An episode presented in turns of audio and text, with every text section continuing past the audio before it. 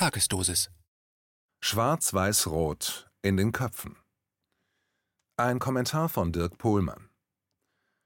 Ich war bei der Querdenker-Demonstration am 29. August in Berlin dabei. Ich habe Eindrücke mitgebracht, meinen persönlichen Ausschnitt der Wirklichkeit, fragmentiert. Ich habe gesehen und gehört, was in meiner Reichweite lag. Auf dem Weg zur Demonstration kam ich an einer christlichen Gruppe mit israelischen Fahnen vorbei – an Menschen aus dem Alternativmilieu, an einer Gruppe Mittelaltermänner und Frauen, die gedruckte blaue Plakate trugen. Ich dachte, es wären AfD-Anhänger, aber sie gehörten zu einem Motivationstrainer. An vielen Menschen mit selbstgebastelten Schildern, von originell bis politisch. Es gab auch schwarz-weiß-rote Fahnen. Zwei Frauen, die sich in US-Fahnen eingewickelt hatten, sie waren Trump- und QAnon-Anhänger und hielten ein Schild Trust the Plan hoch. Die allermeisten Demonstranten aber waren Menschen aus der Mitte der Gesellschaft, wie das im Phrasendeutsch der Wahlkämpfe heißt. Die Stimmung war trotzig, gut gelaunt. Sie erinnerte mich an die Friedens- und Umweltdemos meiner Jugend.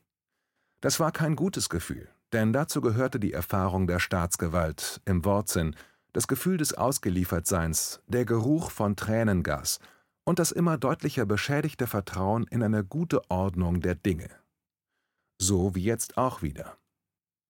Ich stand lange auf der Straße unter den Linden hinter dem Brandenburger Tor vor der russischen Botschaft, eingekesselt, eingepfercht wie ein Schaf in der Herde, wie ein Tier im Zookäfig, zwangsweise ruhig gestellt und zusammengedrängt von der Polizei, die alle Querstraßen abgeriegelt hatte und dann per Lautsprecher forderte, dass die Menschenmenge den Mindestabstand einhalten solle.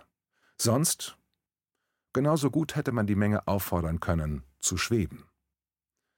Ich hoffte immer noch darauf, dass der Demonstrationszug sich in Bewegung setzen würde, was es erleichtert hätte, Abstand zu halten, bereits ahnend, dass es nicht so kommen würde. Dann beobachtete ich den Aufmarsch der Polizei und das Erfahrungswissen kam hoch. Déjà-vu.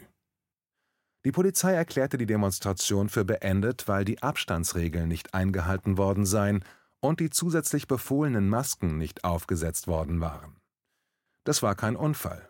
Es wirkte wie die Retourkutsche für die Entscheidung des Berliner Verwaltungsgerichts, wie die Antwort der Exekutive auf die Klatsche der Judikative für Innenminister Geisel. Egal wie es kommen würde, man würde eine Lösung parat haben, um die Demo zu verbieten. Viele Polizisten zogen auf in Gruppen. Die Menge rief: Schließt euch an, schließt euch an. Auch das hatte für mich einen bitteren Beigeschmack. Diese frommen Wünsche haben noch nie funktioniert.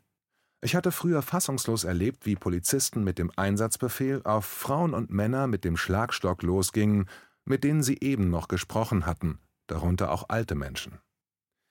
Hatte es die Polizei auf die etwa 200 rechtsradikalen Demonstranten abgesehen, die mit ihren Fahnen vor der russischen Botschaft aufgezogen waren? Bald darauf gab es Pfiffe und Protestgeschrei. Personen wurden aus der Menge gegriffen, gebeugt mit verdrehten Armen abgeführt. Es waren aber meist keine Rechten, Aufgeregte Rufe, die haben doch gar nichts gemacht, was soll das? Dann Sprechchöre, schämt euch. Am Abend machte dann die Nachricht die Runde, dass es einen Sturm rechter Demonstranten auf den Reichstag gegeben hatte. Ich ging zu Goldelse am großen Stern, wo immer noch Reden gehalten wurden. Die Stimmung war wie auf einem Musikfestival. Woodstock Light. Auf dem Weg habe ich keine rechten Gruppen mit schwarz-weiß-roten Fahnen mehr gesehen. Ich fragte mich, was die Medien wohl daraus machen würden von wie viel Teilnehmern dieser weitestgehend friedlichen Demo wohl berichtet würde.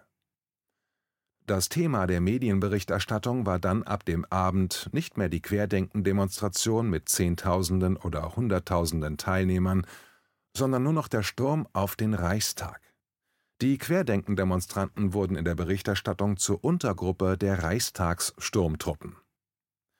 Anfangs wehrten sich am Reichstag nur drei Polizisten gegen einige hundert Rechtsradikale. Das war bizarr. Es waren wohl überwiegend Teilnehmer einer Veranstaltung, die mit der Querdenken-Demo nichts zu tun hatte, die vom Berliner Innenministerium genehmigt worden war, aber von der Polizei nicht bewacht wurde. Diese Veranstaltung war vom Ex-NPDler Rüdiger Hoffmann angemeldet worden. Warum waren ausgerechnet dort keine starken Polizeikräfte? Vor dem Reichstag entstanden durch das Versagen der Polizeiführung die Bilder, die das herrschende Narrativ bestätigten, die es ermöglichten, die Querdenken-Demo zu diskreditieren. Wem das nützt, ist klar. Aber war das Versagen der Polizeiführung ein Unfall? Das sollte untersucht werden. Fragt sich nur von wem, wer hat ein Interesse, das umfassend aufzuklären? Das Berliner Parlament, in dem es keine Opposition gibt, die sich mit den Demonstranten solidarisiert? Medien, die angenehm entsetzt berichteten, was sie bereits vorher wussten? Die sich wohlig bestätigt fühlen, sich im Besitz der absoluten politisch-wissenschaftlich korrekten Wahrheit wähnen und ihre Verachtung kaum in Worte fassen können? Darüber, dass auf den Straßen von Berlin nur Covidioten, Faschisten und Aluhutträger gegen die Politik demonstrierten, die dann noch den Reichstag stürmen wollen? Ein Beispiel für diese Haltung ist Dunja Hayali. Zitat: Ich muss es leider sagen, sie widern mich an. Unter dem Deckmantel der Meinungsfreiheit spucken sie auf die Würde, die Unversehrtheit des Einzelnen, auf unsere Geschichte und Verfassung. Wer da mitläuft, hat keine Ausreden mehr. Zitat Ende. Von Frau Hayalis Berichten zu den Corona-Demonstranten etwas anderes zu erwarten, als dass sie meinungsstark in freiwilligen Tag- und Nachtschichten die verbale Guillotine des ZDF-Tugendausschusses schmiert, wäre leichtsinnig. Im Gespräch mit den Veranstaltern des Demonstrationszuges Nils Wehner und Nadine Müller erfuhr ich, dass sie Tage vor der Veranstaltung gerüchteweise von Plänen gehört hätten, den Reichstag zu stürmen. Sie hatten deshalb die Veranstalter der Demonstration der Hauptbühne und die Polizei darüber informiert. Die Polizei war also vorgewarnt, aber trotzdem völlig unvorbereitet. Wehner und Müller berichteten außerdem, dass nach Zeugenaussagen eine Gruppe muskulöser Männer in weißen Hemden Demonstranten auf dem Weg zur Kundgebung an der Siegessäule zum Reichstag umleitete, weil, Zitat, dort die richtige Demo stattfände. Zitat Ende.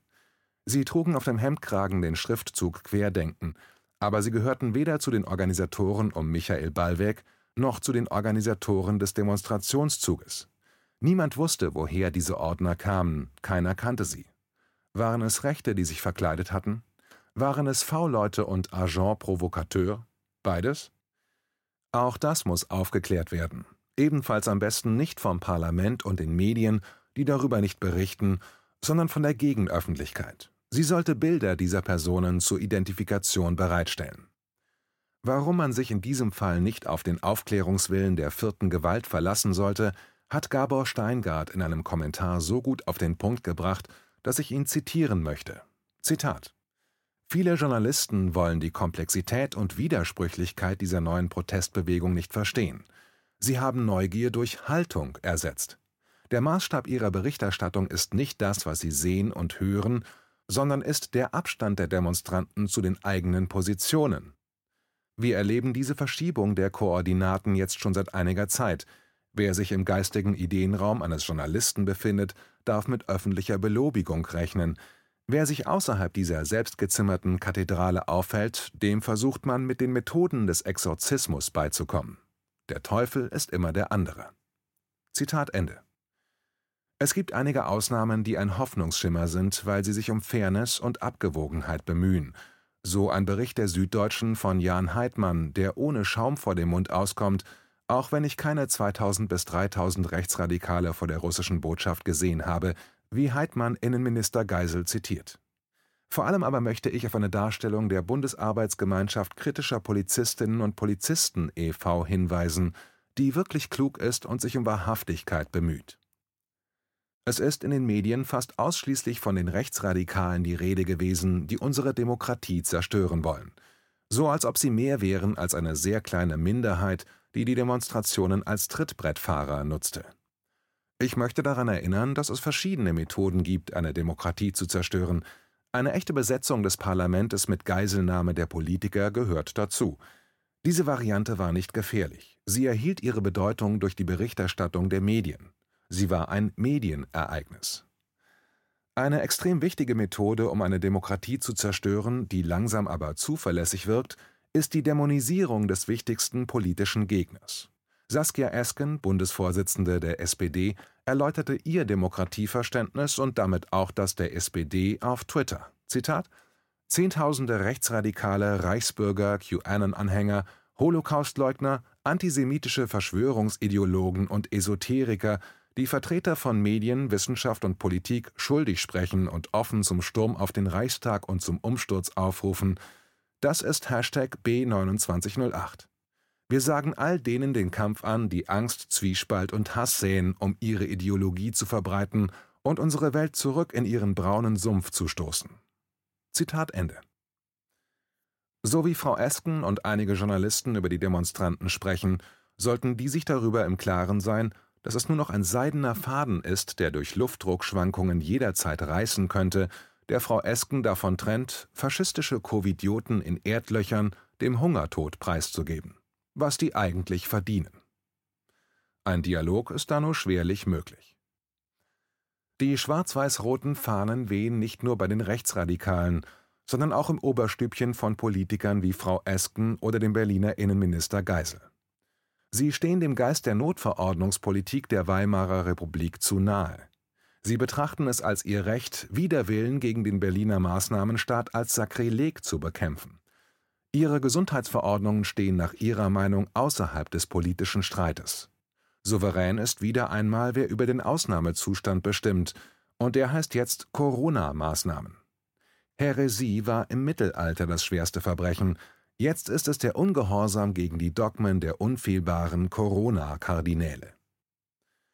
Sebastian Haffner, einer der klügsten, weitsichtigsten, darüber hinaus auch noch mit literarischer Brillanz ausgestatteten Journalisten, die jemals in deutscher Sprache arbeiteten, hat darauf hingewiesen, dass der Untergang der Weimarer Republik mit den Notverordnungen der Präsidialkabinette begann, dass die Weimarer Demokratie scheiterte, nicht weil es zu viele Nazis und Kommunisten gab, sondern zu wenige echte Demokraten, also Menschen, die den Diskurs liebten, die Meinungsvielfalt nicht als Gnadenakt begriffen, als Ertragen der anderen, sondern als die beste Methode zur Suche von Lösungen.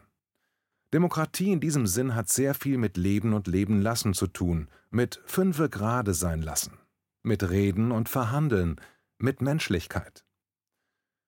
Auf dem gleichen Trampelpfad ins Moor, der die Weimarer Republik in den Untergang führte, sind jetzt leider große Teile der SPD unterwegs, aber auch der Linken, Grünen, Konservativen, Liberalen und Rechten, also aller Parlamentsparteien, genau wie viele Journalisten.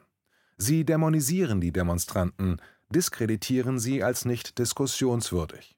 Der zunehmende Unmut der Bevölkerung über die Corona-Maßnahmen wird als Irrationalismus oder sogar als psychische Erkrankung behandelt.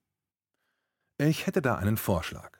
Wäre es nicht besser, gerade die SPD würde jetzt statt mehr Notverordnung mehr Demokratie wagen?